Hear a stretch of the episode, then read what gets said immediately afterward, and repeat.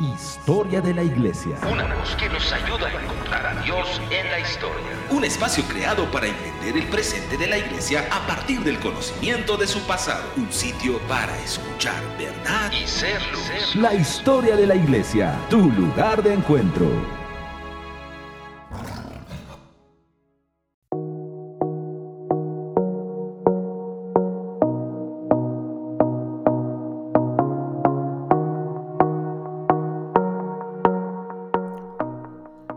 Saludos, soy Manuel Durán, desde la ciudad de Zacatecas, México.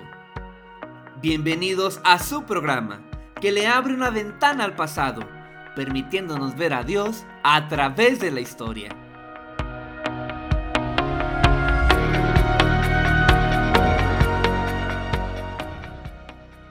Acompáñanos en este espacio donde nos encontraremos con el pasado y la comprensión del presente. Sean bienvenidos todos ustedes a este espacio. Estamos en Querigma Radio y su programa, La Historia de la Iglesia. Estamos dedicados a revisar en este espacio todos aquellos acontecimientos que marcaron el devenir de la Iglesia. Saludamos a todos aquellos que nos están escuchando. Es un verdadero privilegio para nosotros el saber que usted se encuentra del otro lado. De verdad es un placer poder compartir con usted unos minutos a la luz del Padre. Estamos una vez más reunidos para revisar eso, eso que ha marcado la historia de la iglesia. El día de hoy revisaremos un tema por demás interesante, cómo la iglesia venció al imperio romano. Así que no se desconecte y continúe con nosotros en los próximos minutos.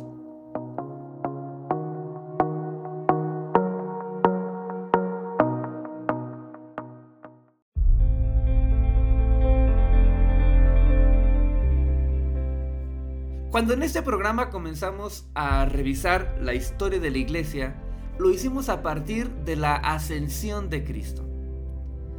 Así comenzamos a desarrollar de manera lenta cada uno de los momentos que marcaron a la iglesia. Con el paso de los programas hemos ido avanzando como si fuera una línea de tiempo. Y así es como en los últimos episodios hemos podido revisar lo referente al cuarto siglo. El cuarto siglo es inaugurado por una personalidad, el emperador Constantino, quien por intereses personales se involucró en asuntos de la iglesia y la transformó. Dedicamos algunos programas para revisar quién era Constantino y lo que hizo en la iglesia. Después, identificamos las reacciones que tuvo la iglesia. Así es como llamamos a cierta parte de la iglesia la iglesia imperial, es decir, aquellos que habían cedido a los favores del emperador Constantino. Hablamos también de el espíritu monástico, una reacción contraria a estos favores del emperador y cómo nacen pues los primeros monasterios. Después hablamos de los gigantes de la iglesia, aquellos personajes que se levantaron para señalar lo que no era de esta nueva realidad en la que Constantino había metido a la iglesia. Y justamente dentro de estos gigantes de la iglesia aparece Agustín de Hipona, a quien por cierto dedicamos nuestro último programa. Agustín de Hipona es todo un tema. Tanto así que la historia señala que nadie se había levantado de la estatura de Pablo hasta que aparece Agustín, Agustín de Hipona. En el programa pasado describimos un poco de su biografía, pero sobre todo nos dedicamos a revisar las apologías o defensas que hizo en contra de las herejías que en el cuarto siglo se habían levantado, tales como el arrianismo, el donatismo o los pelagianos. Pero también dedicamos unos minutos para señalar algunos principios y conceptos que él defendía, respecto al tiempo, respecto al pecado original, entre otros pequeños pero no ligeros puntos. Y dejamos claro una cosa, Agustín de Hipona no se podía agotar en un solo programa. Así que aseguro que vendrán momentos en los que podremos volver a revisar a este personaje a fondo, sobre todo en cuanto a su legado para la iglesia. Bueno, pues es así que a partir de Agustín de Hipona, quien muere en el año 430, estamos dando un paso más en el tiempo y avanzaremos al siglo V, el cual está caracterizado por desastres y un desorden en todos los sentidos. Agustín de Hipona sería un testigo de cómo el imperio romano comenzaba a mostrar algunas fracturas a inicios de este quinto siglo que aprovecharían los pueblos enemigos. El quinto siglo fue un siglo que vio caer al imperio más poderoso y más grande de la historia de Occidente, Roma. En este siglo se desmoronó un imperio que había permanecido por mil años. ¿Nos podremos imaginar siquiera lo que significa que un imperio dure mil años? Miren, la historia de la humanidad tiene alrededor de seis mil años, desde la creación de Adán hasta nuestros días. Y de esos seis mil años, mil fueron protagonizados por el imperio romano. Así que, cuando hablamos de la caída del imperio romano, no estamos hablando de una batalla o de una conquista de una nación, sino de un derrumbe que provocaría efectos por muchos años y en muchas áreas sociales. Tanto así que ese acontecimiento marcaría la historia de todo el occidente del planeta. La historia de Roma surge en el siglo 8 a.C.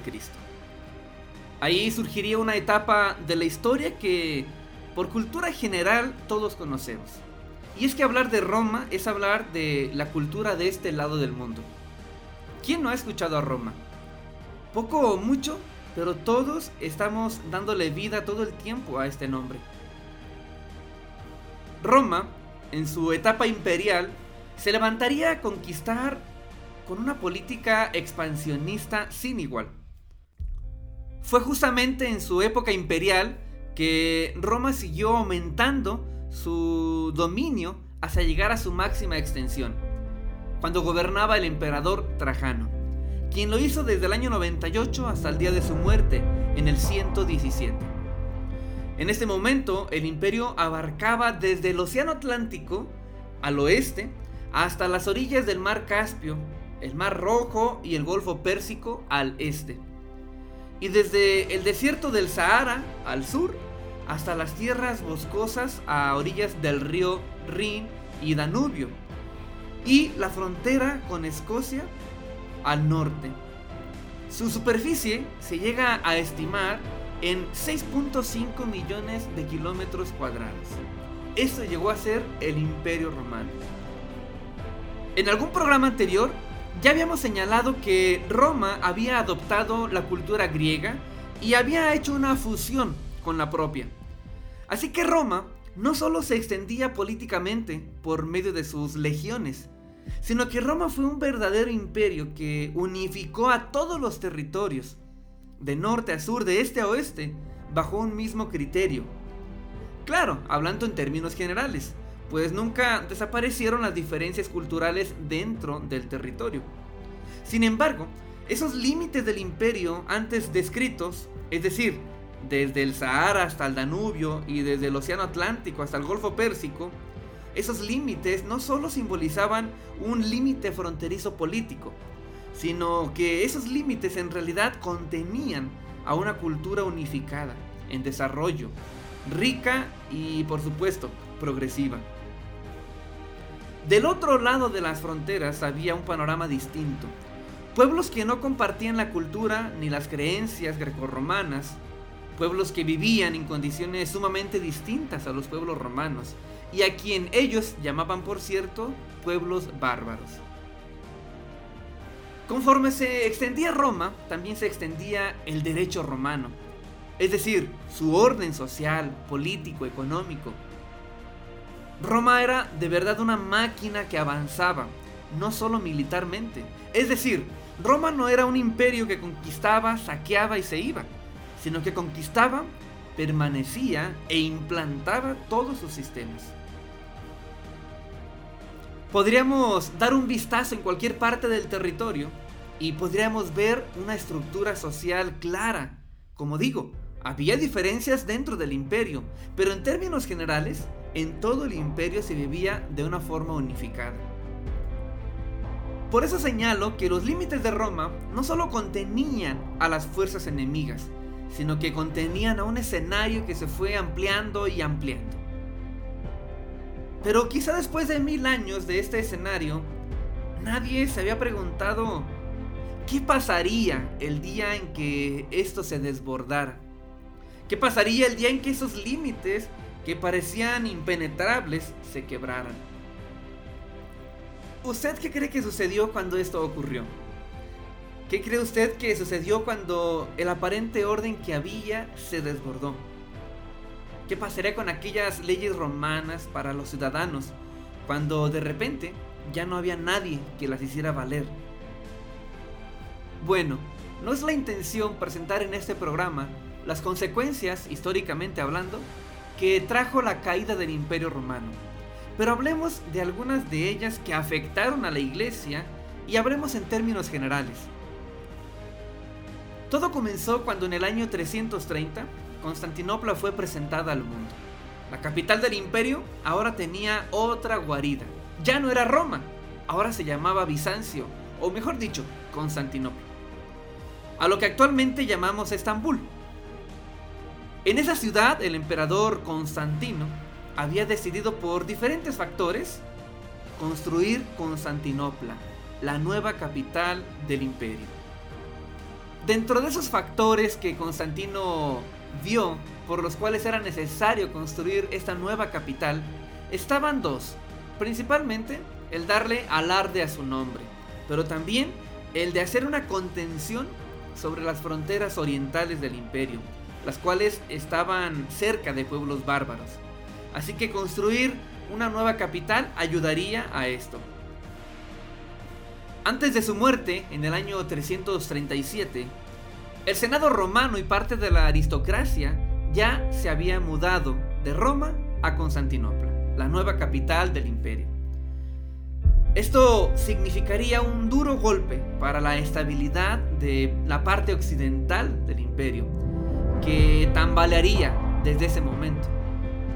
Solo 100 años después de haber tomado esta decisión, Roma comenzaba a desboronarse. El viejo imperio romano estaba en realidad enfermo de muerte y no lo sabía. Sus fronteras del río Rin y Danubio estaban fuertemente amenazadas por una serie de pueblos bárbaros que se desesperaban por ver la primera oportunidad eh, para poder irrumpir en los territorios romanizados. Estos pueblos bárbaros habían habitado del otro lado de las fronteras del imperio durante varios siglos, entre los bosques y las estepas de Europa. Roma había construido una fortificación a lo largo del Rin y a lo largo del Danubio. Lo mismo hizo en otras partes como Gran Bretaña dividiendo entonces los pueblos que estaban romanizados de aquellos que aún tenían como pueblos bárbaros. De esta manera es como Roma defendía sus fronteras, hasta finales del siglo IV. Pero a partir de entonces su defensa se hizo cada vez más difícil, hasta que por fin toda la porción occidental del imperio sucumbió. Ante las primeras incursiones bárbaras, el imperio no reaccionó como debería se optó por varias decisiones. Una de ellas fue que los ricos compraban la protección, dando dinero a los líderes bárbaros. Por su parte, el gobierno romano comenzaba a llamar federados a los pueblos bárbaros y les cedía territorio dentro de sus límites, a cambio de que ellos defendieran esa frontera ante cualquier otro ataque de los bárbaros. El resultado de esto fue que en pocos años una gran parte de los ejércitos romanos de estas zonas estaban integrados por bárbaros. E incluso los oficiales eran bárbaros. Se puede imaginar entonces lo que significó que el ejército que ahora defendía a Roma estaba integrado por los propios enemigos. Esto definitivamente no llevaría a ningún buen fin, ¿verdad? Pero ampliando un poco más este escenario, eh, otra cosa ocurría afuera de las fronteras del Imperio Romano, ya que desde el occidente una serie de familias habían comenzado a migrar, huyendo del mal clima y de años de escasez y sequías. Se trataba de un pueblo bárbaro que también llamaban unos. Una hueste de guerreros irresistibles que hicieron que los pueblos fronterizos de los límites romanos, que habían convivido así por cientos de años, decidieran por fin brincar la frontera. Así que vino un efecto dominó. Mientras los pueblos bárbaros del otro lado de la frontera incursionaban en territorio romanizado, los unos ocupaban a su vez el territorio de estos pueblos bárbaros. Los unos eran capitaneados bajo el temible rey Atila. Ellos también entrarían en contacto con los romanos años después. Los primeros invasores del imperio romano fueron los bárbaros visigodos en el año 378, en la famosa batalla de Adrianópolis.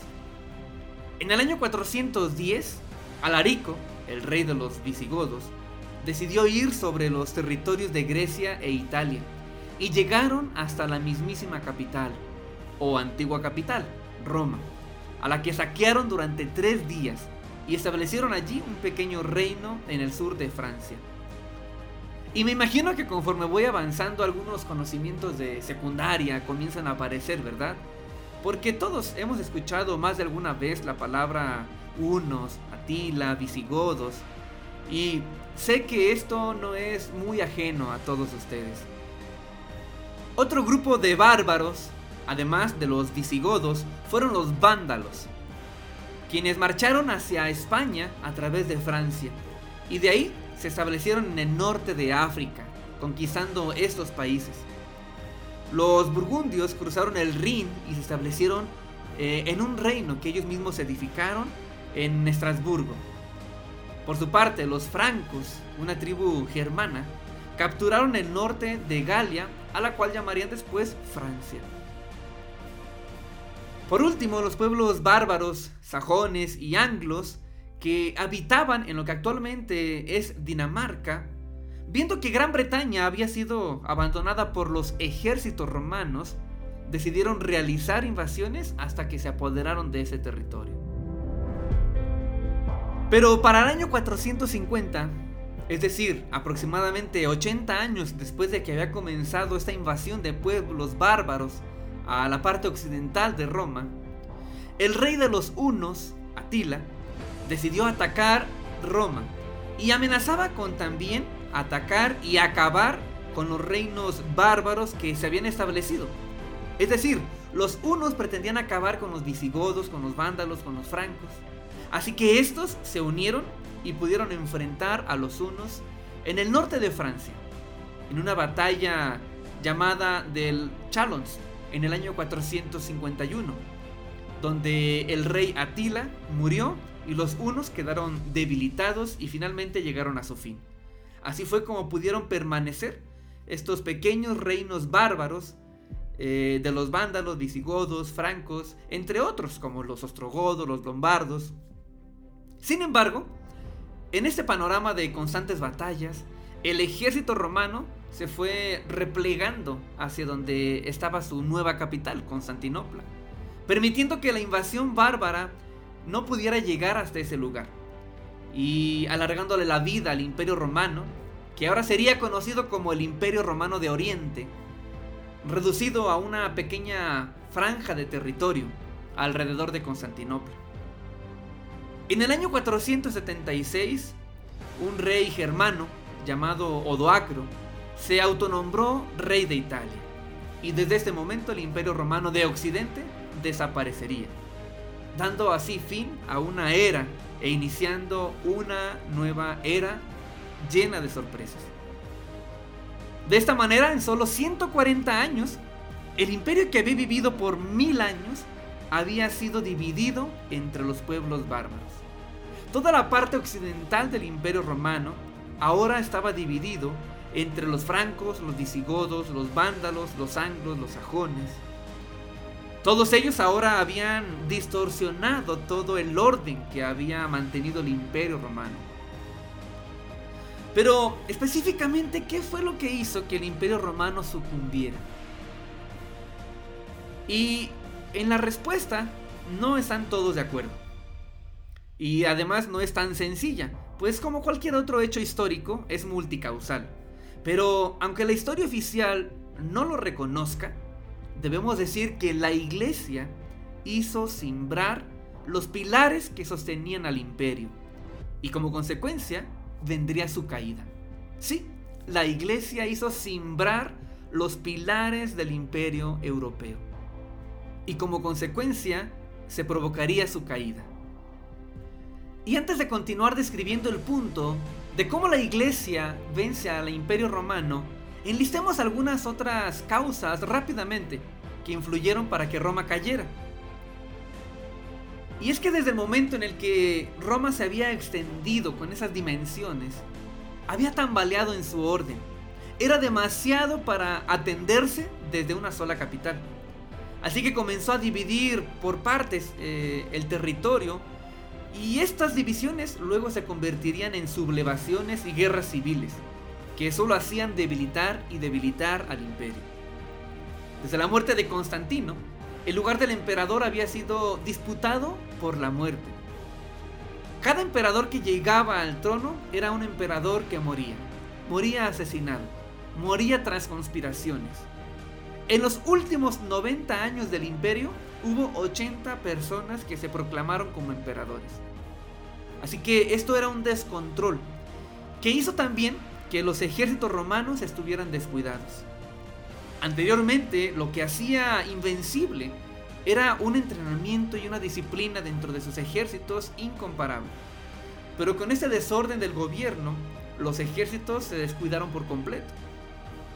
Los bárbaros eran más intrépidos, más aptos para la guerra.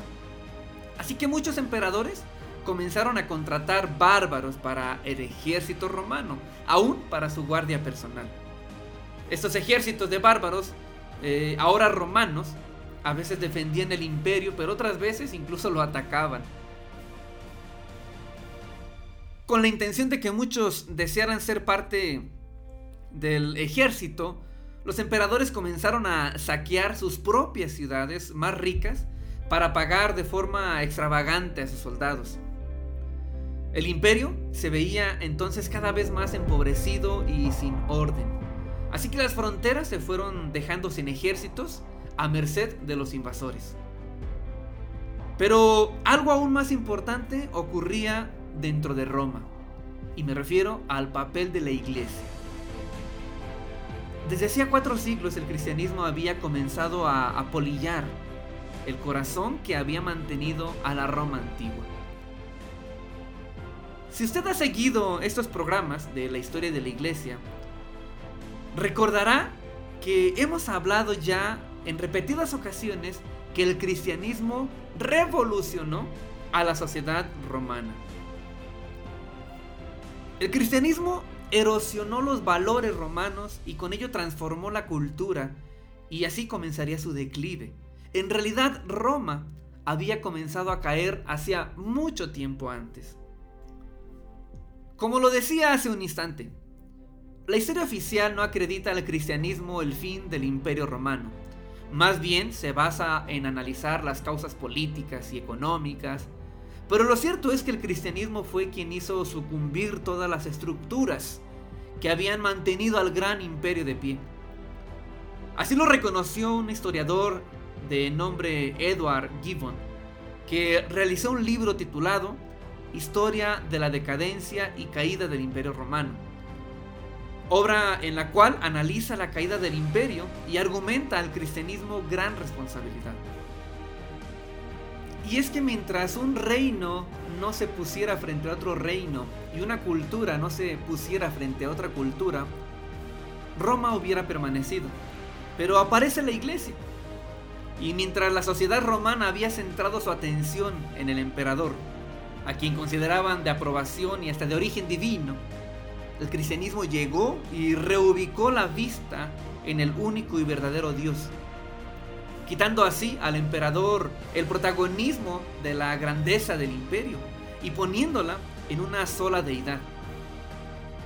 La esperanza de un bienestar nacional ya no estaría más en la política, sino en un Dios que de verdad prometía provisión y protección para siempre. La cosmovisión de Roma comenzaba a cambiar. El emperador símbolo de justicia para la población romana, comenzó a ser medido en cuanto a la justicia que las enseñanzas cristianas ahora hablaban. Por otro lado, ser feroz en la batalla, hábil con la espada, vigoroso, violento, eran cualidades que todo ciudadano romano debería tener para hacerse llamar hombre. Pero contraponiéndose a esto, el cristianismo llegó a predicar la paz, la armonía, el amor, la piedad, la misericordia. Así que el concepto de hombre giró violentamente, menguando en ellos el deseo de llegar a ser un soldado romano y más bien despreciando ese rol. El ferviente amor que se sentía por ese imperio romano entre sus ciudadanos, por ese gran imperio que nunca terminaría, comenzó a diluirse ante las prédicas de un reino que en verdad siempre permanecería, cuya fuerza no estaba visualizada en un ejército, ni en conquistas territoriales, ni en el derramamiento de sangre. Así que esto desembocó más adelante en una apatía social por la guerra y por la toma de más pueblos. Como lo digo, la cosmovisión comenzaba a cambiar. Los griegos habían heredado a los romanos el concepto de que la felicidad se podía conseguir en la vida presente. Así que los romanos la buscaban y la trataban de conseguir a través de la prosperidad, la abundancia y los placeres. Pero contrapuesto a esto, los cristianos ahora predicaban una felicidad plena después de la muerte. Y más bien una vida basada en la sencillez y en la caridad a los pobres. Literalmente la cultura romana había cambiado. El culto determina siempre a una cultura. Y ahora los romanos ya no adoraban a Marte, el dios de la guerra. Y por lo tanto, ya no tenían la necesidad de saciarlo. La concepción cambió porque ahora al Dios que Roma adoraba le agradaba la justicia, el amor, la misericordia, la obediencia. De repente, la Roma antigua despertó y se dio cuenta que distaba mucho de la Roma cristianizada del siglo IV y del siglo V. El ejemplo más claro lo tenemos con la posición y condición en que se tenía a la mujer. Como hemos hablado ya en otros programas, las leyes romanas privilegiaban a los hombres, mientras que a las mujeres les daba poca atención. Consideradas ciudadanas de segunda categoría, muy similares a la posición de un esclavo. A la violencia y a la guerra, como ya se dijo, se le rendía un culto que posicionaban a la debilidad de la mujer en algo despreciable. Por lo tanto, en esa cultura una de las que más sufrían era la mujer. Hablamos también ya en otros programas de que en Roma se practicaba el infanticidio. El filósofo Séneca describe en alguna de sus obras cómo los bebés eran ahogados al momento del nacimiento, ocurriendo esto casi siempre que eran mujeres. Era normal que dentro de las familias solo se le permitiera la vida a la primer mujer que nacía, pero al resto se les asesinaba. Las mujeres eran obligadas a casarse siendo aún niñas. Eran vistas más bien como un objeto dentro del hogar. Todo este panorama vivido en las inmediaciones de Roma contrapuntió con el cristianismo. El cristianismo ofreció a la mujer dignidad e incitaba a los hombres a tratarlas con amor, algo totalmente revolucionario. Condenaba el infanticidio en todas sus prácticas. Por otro lado, el trato dentro del hogar era muy distinto entre los hombres y las mujeres en hogares cristianos. Ahora se consideraban iguales y se reprochaba el incesto, la violencia, el divorcio, la infidelidad matrimonial y la poligamia, algo por cierto habitual dentro de la sociedad romana. De repente los baños públicos, los gimnasios y lugares para embriagarse eran cada vez menos frecuentados y incluso perseguidos bajo la ley. Una vez que las autoridades cristianas ocuparon lugares de gobierno, esos lugares se cerraron y eran perseguidos bajo ley. Los esclavos, por su parte, quienes casi siempre eran producto de los pueblos conquistados y que se encargaban de la cosecha del ganado, comenzaron a ser tratados con más derechos, sin exigencias, y en algunos casos hasta liberados, lo que ocasionó después como un efecto secundario un desabasto, en cierta medida, de los alimentos básicos, que afectó directamente a la economía romana. En solo tres siglos el imperio romano lucía muy diferente. Bastaron pocas generaciones para transformar al gran imperio romano. Sin espadas, sin política, la iglesia lo estaba haciendo. A pesar de sus múltiples controversias que tenía la iglesia y por lo tanto un debilitamiento eh, que enfrentó después de Constantino, a pesar de este panorama muy poco grato, lo que ya había logrado dentro de la sociedad romana era suficiente para ver cómo el gran imperio sucumbía. Y no sé usted, pero a mí este tema me está apasionando. Me apasiona ver que la respuesta de los cielos para este mundo y para esta generación es la iglesia. Siempre ha sido la iglesia y seguirá siendo la iglesia. Me apasiona ver que si la iglesia pudo vencer al imperio más grande de la historia, también puede vencer ahora a cualquier sistema de este mundo. Para ir contra un reino se necesita otro reino. Para ir contra un sistema se necesita otro sistema. Y para ir frente a una cultura se necesita otra cultura. Y todo ello está en Cristo. Así que basta posicionarnos en el lugar que Dios tiene preparado para la iglesia y así comenzar a ejercer gobierno. Vamos ahora a un corte. Hasta ahora hemos revisado cómo la iglesia vence al imperio romano y cómo el imperio romano se fracturó en diferentes reinos. Al regresar, describiremos las consecuencias inmediatas que la iglesia sufrió ante este panorama de desorden. No se vaya.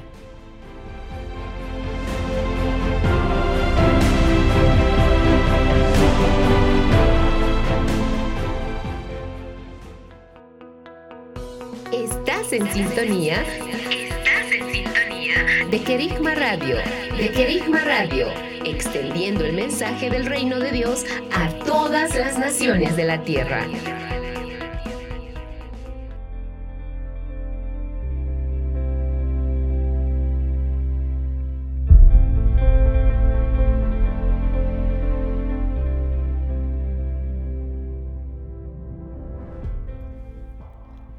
Estamos de regreso con usted. Me alegra que continúe con nosotros en Querigma Radio. Estamos en la historia de la iglesia y el día de hoy estamos revisando un tema apasionante. Cómo la iglesia venció al imperio romano. Un imperio que duró mil años y cuya extensión se llega a citar en los 6.5 millones de kilómetros cuadrados. Pero ante la iglesia esto sucumbió. Estamos hablando del imperio más grande e importante de la historia de Occidente, pero que terminó en gran medida gracias a la participación de la iglesia, que sin proponérselo lo logró. Hace un momento analizamos cómo el Evangelio fue cambiando y más bien revolucionando la sociedad romana, de tal forma que los valores que habían fortalecido las estructuras y la cosmovisión romana se desvanecieron ante el cristianismo. En el segmento anterior también reflexionábamos en lo que significaba que Roma gobernara un vasto territorio. Decíamos que esos límites simbolizaban una línea de contención que guardaba cierto orden dentro de Roma. Por lo que al momento en que estas líneas se rompieran, el caos se iba a apoderar de ese territorio. De manera muy rápida revisamos cómo los pueblos bárbaros aprovecharon la primera oportunidad para penetrar y dividirse eh, entre ellos el occidente del imperio. Así fue como los anglos, los sajones, los visigodos, los francos, los vándalos se apoderaron de esta parte del imperio romano. Y quizá parecería una lección de historia de secundaria, ¿verdad? Pero es importante generar todo este panorama para dimensionar lo que era el imperio romano para dimensionar cómo esto no fue nada ante el poder de una iglesia y también para dimensionar lo que todo ese desorden traería dentro de la iglesia y heredaría a las generaciones futuras. Y ahora continuemos echando a volar nuestra imaginación, porque dentro de los límites romanos se había vivido un orden y un progreso, pero en solo 140 años se había transformado por un, escenario de saqueos y guerras diarias entre los mismos pueblos bárbaros, casi siempre conflictivos y violentos, que competían entre ellos por ganar más territorio. Aquel sueño romano ahora era una pesadilla de la que la sociedad quería despertar. ¿Cómo afectó este escenario a la iglesia? Esa es una muy buena pregunta y un tanto difícil de responder. Al igual que hoy, lo que sucede a nuestro alrededor afecta directa e indirectamente a la iglesia. Ahora imaginemos este panorama tan turbio ante un cristianismo que no estaba en su mejor momento. El haber roto esa red de contención significó entonces un caos social y político. Se vivía en una constante incertidumbre al no saber cuál sería el siguiente pueblo bárbaro que entraría destruyendo y saqueando todo. A pesar de que los bárbaros deseaban mantener la unidad política, nunca tuvieron la sagacidad de hacerlo. Los pueblos bárbaros no iban a poder mantener el imperio romano en la misma estructura. Solo se limitaron a fundar pequeños, débiles y conflictivos reinos. Fue un tiempo donde su presente y su futuro eh, no tenían sosiego. La sociedad romana no había, no veía más bien un gobierno central. Literalmente se mantenían a expensas del más fuerte, a quien permanecerían por un tiempo hasta que llegara otro pueblo aún más fuerte. Si bien no de inmediato, a la larga la iglesia sufrió algunas consecuencias al respecto.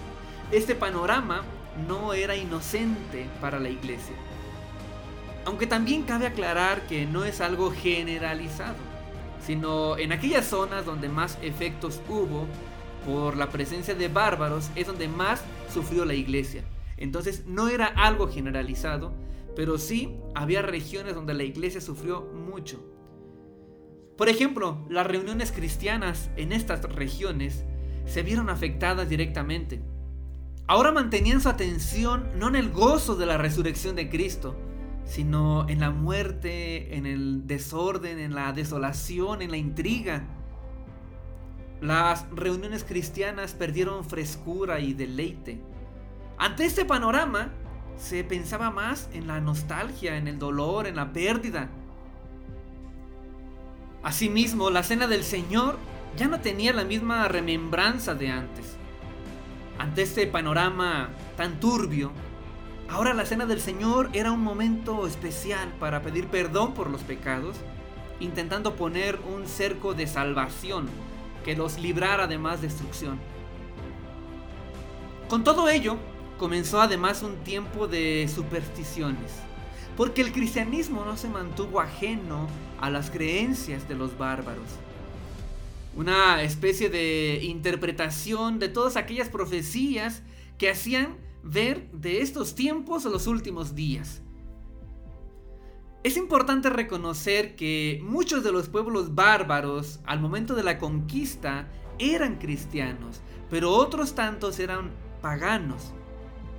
Poco a poco todos ellos se fueron evangelizando y adoctrinando, pero se produjo un sincretismo y comenzaron a rodearse de supersticiones. Y la historia llama a esto que hubo o se originó una barbarización del cristianismo. Es decir, una serie de adaptaciones al cristianismo de las costumbres bárbaras. Esto traería graves consecuencias, ya que la teología se vio afectada. Mirando, por ejemplo, ahora el juicio de Dios más que su gracia y su amor. Y perdón que vuelva a repetir, pero es importante entender que este panorama no era generalizado en toda la iglesia. Porque en Oriente, es decir, en la Roma oriental, cuya capital era Constantinopla y no había sido conquistada, estos efectos no se dejaron ver, pero sí en algunas regiones de Occidente, sobre todo en aquellas donde el cristianismo había llegado pocos años antes y no se había cimentado. Allí la invasión bárbara sí hizo estragos. Pero para no dejar tan en el aire esta frase que acabo de mencionar, eh, llamada barbarización del cristianismo, podemos decir pues que el cristianismo occidental tuvo como prioridad extender el Evangelio en cuanto los pueblos bárbaros llegaron al territorio romanizado. No tanto fijándose si lo que se enseñaba era lo correcto. Los bárbaros sabemos que carecían de una cultura definida, por lo que al llegar a esos territorios y al ver una sociedad en orden, no quisieron eh, cambiar su cultura, sino ellos como pueblos bárbaros quisieron adaptarse a esa cultura romana. Y ahí entraba por supuesto el cristianismo. Pero no se podía mantener una cultura pura romana, por lo que el sincretismo y la mezcla en todos los ámbitos obviamente se generó. Aún el mismo cristianismo se tuvo que adaptar de alguna manera a las culturas bárbaras y nacieron distintas evidencias de ello, que es a lo que se llama la barbarización del cristianismo, de la que más adelante en otro programa nos ocuparemos. Los pueblos bárbaros, no todos ellos eran paganos, y algunos de ellos no ignoraban el cristianismo. Por ejemplo, los germanos, quienes sí eran conocedores del cristianismo. Desde algunas décadas atrás, quizá en el año 370, un obispo de nombre Ulfilas había traducido a la lengua gótica germana parte de las escrituras. Pero no solo los germanos, también eh, se tiene registro de que parte de los pueblos vándalos, de los ostrogodos también, conocían la fe cristiana. Aunque no se puede decir que la conocían a fondo, pero tampoco eran completamente ajenos a ella.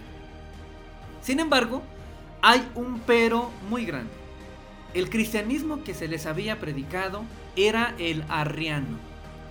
¿Recuerda esa herejía usted? ¿Recuerda en qué consistía el arrianismo?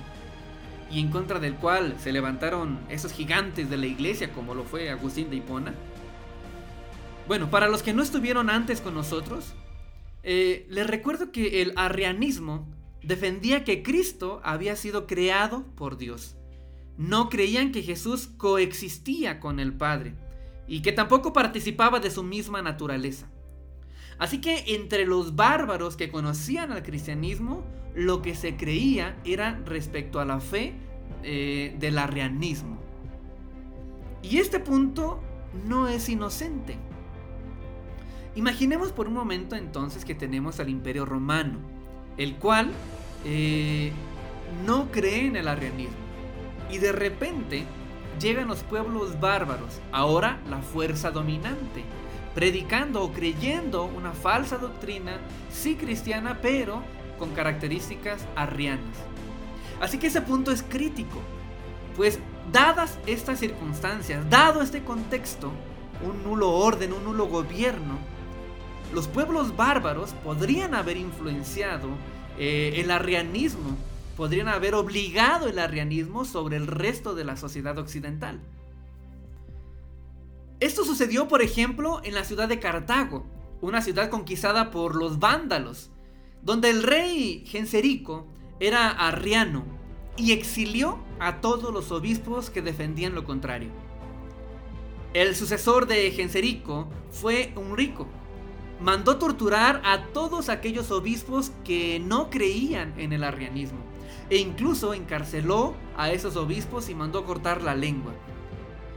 Esto se mantuvo, esta lucha se mantuvo en Cartago hasta el año 484, cuando murió Unerico. Y fue precisamente por estos sucesos que aparece la palabra vandalismo debido a este pueblo bárbaro de los vándalos que hizo esto en contra de los obispos. Y este problema de Cartago pudo haber sucedido en los otros reinos donde al ellos tener ahora el dominio, pudieron haber implantado esta herejía del arrianismo. Este problema de Cartago terminó cuando los vándalos fueron expulsados de ese territorio. Y todo esto fue catastrófico para la fe cristiana en este lugar de Cartago, que antes había brillado por haber levantado a grandes personajes. La fe se debilitó en esta ciudad y en esta región a tal grado que después, casi un siglo después, los árabes conquistarían eh, esta ciudad mediante el Islam sin la mayor resistencia de la fe cristiana, la cual simplemente desapareció. Por cierto, acabo de mencionar ya al Islam, pues nos estamos acercando al año de su origen. Estamos a casi 100 años de su origen y pronto hablaremos de ello.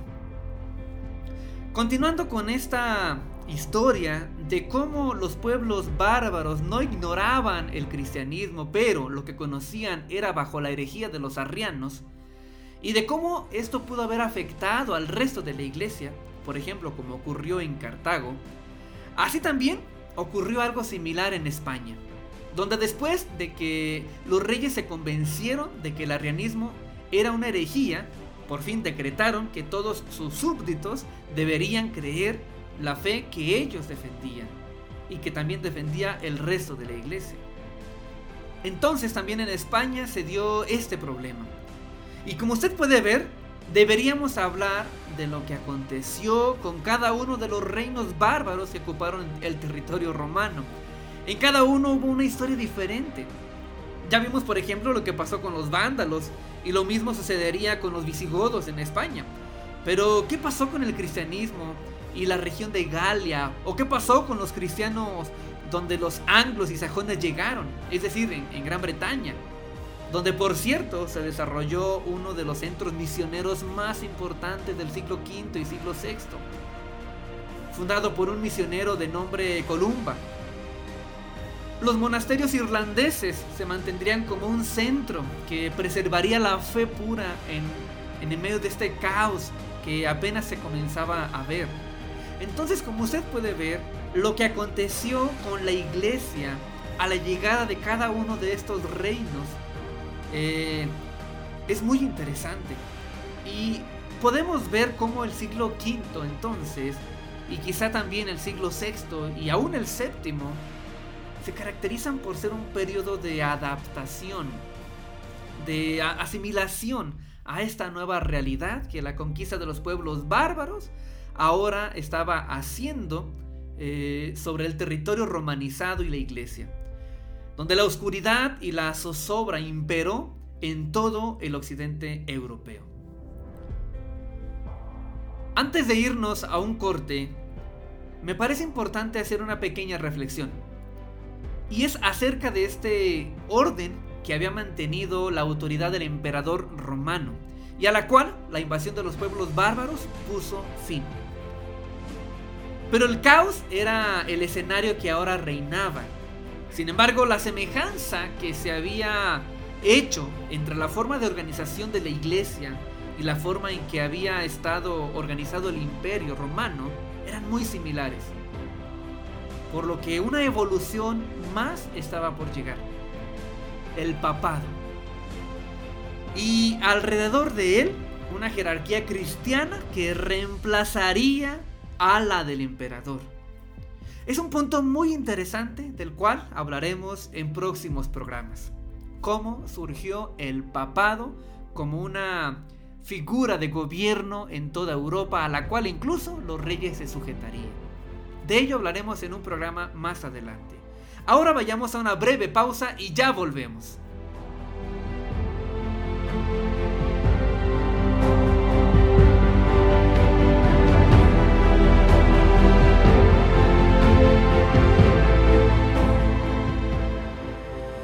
Transmitiendo desde Zacatecas, México, por Querigma Radio, la historia de la iglesia, de la iglesia con Manuel Durán.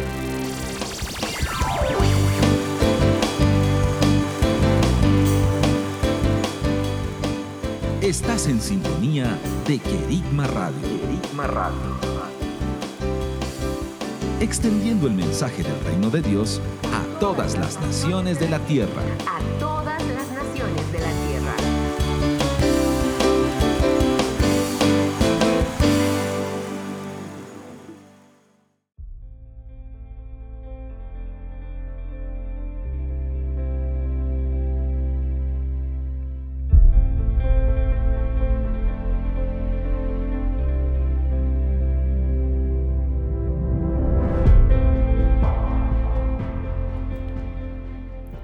Por continuar con nosotros. De verdad es un placer que nos esté acompañando en un episodio de la historia de la iglesia tan apasionante como el que nos ocupa el día de hoy.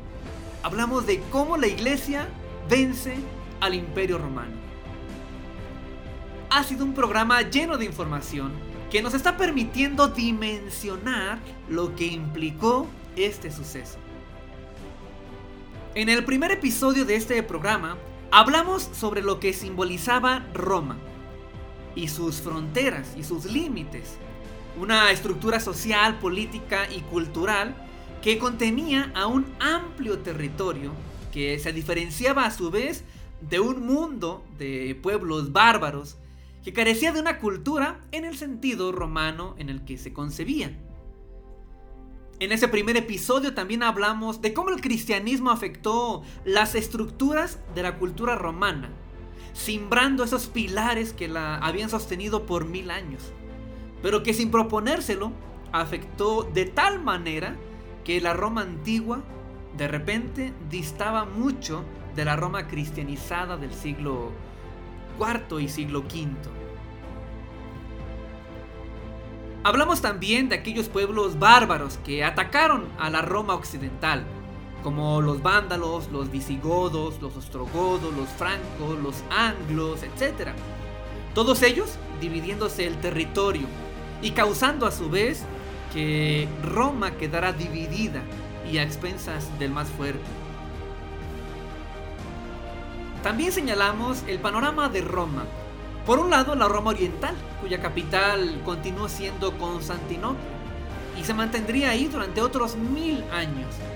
Pero no así la Roma Occidental, la antigua capital romana, la cual pronto quedó saqueada y en manos de múltiples pueblos bárbaros que también afectaron al cristianismo. Y es a este punto al cual dedicamos estos últimos minutos, cómo la invasión bárbara afectó al cristianismo.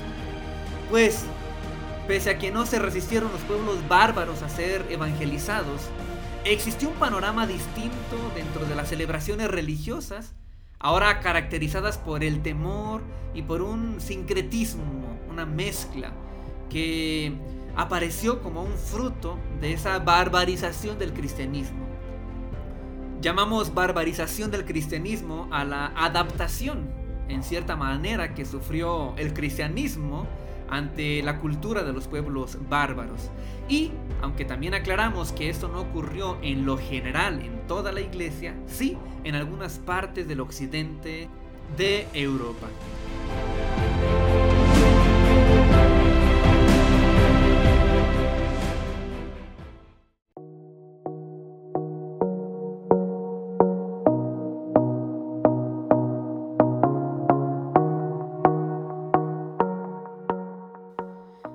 Para ir cerrando el programa de hoy, dediquemos unos minutos para reflexionar sobre el papel transformador al cual ha sido llamado la iglesia. La iglesia es por naturaleza un agente de transformación. No solo la iglesia del cuarto y quinto siglo pudo terminar con el imperio más grande de la historia. Aún la iglesia de hoy está llamada a eso. Está llamada a ser un agente transformador. Con todo lo comentado el día de hoy, yo espero que usted y yo alcancemos a dimensionar lo que significaba el imperio romano, pero como ante la iglesia simplemente se diluyó, sin armas, más que el amor, más que el Evangelio de Cristo. Las circunstancias deben cambiar por la iglesia. No es la iglesia la que se debe adaptar a las circunstancias. En 1 de Timoteo 3:15, el apóstol Pablo nos dice que esta es la iglesia del Dios viviente, columna y fundamento de la verdad. A eso está siendo llamada la iglesia, a ser la columna y fundamento de la verdad para las naciones. Por lo tanto, es la iglesia una amenaza sobre todos los sistemas creados por el hombre bajo ideas falsas y opresivas.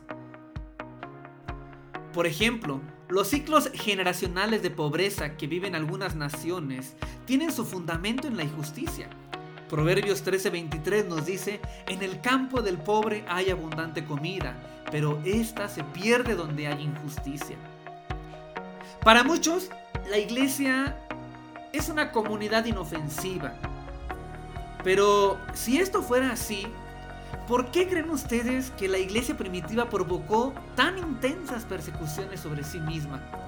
¿O por qué creen que la iglesia durante sus primeros tres siglos logró revolucionar y reestructurar la sociedad romana? A grado de debilitarla y cambiar su cosmovisión de guerra y conquista. Y esto es lo que ha mantenido a esa Roma imperial. Pero la iglesia lo transformó todo. La iglesia no es una comunidad inofensiva. Desafortunadamente la iglesia ha dado por obvio que todos conocen qué es justicia, qué es la justicia de Dios, qué es la verdad, qué es la luz. Pero esto no debería ser así. Díganme ustedes, si la iglesia deja de señalar lo que es injusto allá afuera, ¿quién lo va a señalar? Si la iglesia deja de hablar la verdad, ¿quién la va a hablar? Si la iglesia deja de señalar lo que no es el diseño de Dios, ¿quién lo va a hacer? Si la iglesia no deja de alzar la voz por los que carecen de ella, ¿quién lo va a hacer? Si la iglesia no clama por la paz, ¿quién lo hará? Si la iglesia no predica el amor y la misericordia, ¿quién lo irá a hacer. La iglesia no debe callar. No debemos dar por obvio que el mundo conoce esto. La iglesia no está llamada a callar. No es una comunidad inofensiva. La iglesia es el antídoto contra los males sociales. De quien espera respuesta a Dios es precisamente de la iglesia. La iglesia debe levantar a los oprimidos, no solamente consolarlos. La luz que manifiesta la iglesia es suficiente para diluir cualquier acción de la tiniebla. La iglesia tiene en sí misma una serie de herramientas que son lo suficientemente poderosas para contrarrestar cualquier sistema de este mundo. Así que, ¿qué es lo que nos corresponde? Nos corresponde seguir inquiriendo en la cultura del reino, reivindicando cada uno de los componentes del reino. La iglesia es la morada de Dios y por lo tanto está llamada a expresarla a este mundo. La iglesia es la evidencia tangible del reino de Dios. Ella es la que pone los estándares, la plomada en este mundo. La iglesia debe seguir denunciando la injusticia, la pobreza, que en muchos casos no es por la falta de recursos o destrezas sociales, sino por la injusticia que se tolera, a las que la iglesia muchas veces calla. Es entonces el momento de alzar la voz y declarar que la iglesia vuelve a encontrarse con su diseño que es Cristo, el mejor de los reformadores. Cristo, el mejor revolucionario, el mejor libertador, el mejor caudillo, el más alto de los líderes, el único en quien encontraremos la solución. Oramos para que la iglesia vuelva a encontrarse con su diseño que es Cristo. Si desea contactarse con nosotros, escríbanos al correo Radio Historia de la Iglesia arroba gmail.com. Radiohistoria de la Iglesia arroba gmail.com. Recuerde que este es su programa, donde abrimos una ventana al pasado, permitiéndonos ver a Dios a través de la historia. Se despide de ustedes Manuel Durán. desde Zacatecas, México. Y les recuerdo, fuimos creados para contener y expresar a Cristo. Y expresar a Cristo.